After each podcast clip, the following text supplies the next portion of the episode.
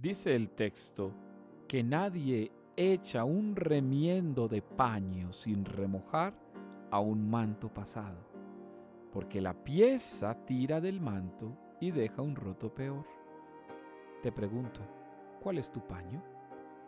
¿Te quieres dejar limpiar por el odre nuevo de Jesús?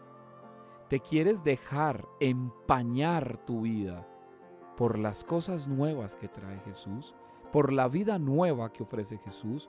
¿Por las palabras nuevas de Jesús?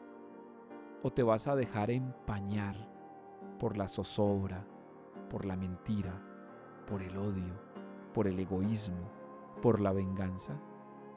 Mis hermanos, hoy el Señor está diciendo que a odres nuevos vino nuevo. Pero nosotros qué tipo de paño queremos poner en nuestro vestido, es decir, en nuestra vida. Hoy entonces la palabra nos está llevando a un nivel superior, mis hermanos. No podemos permitir que se sigan generando rotos en nuestra vida.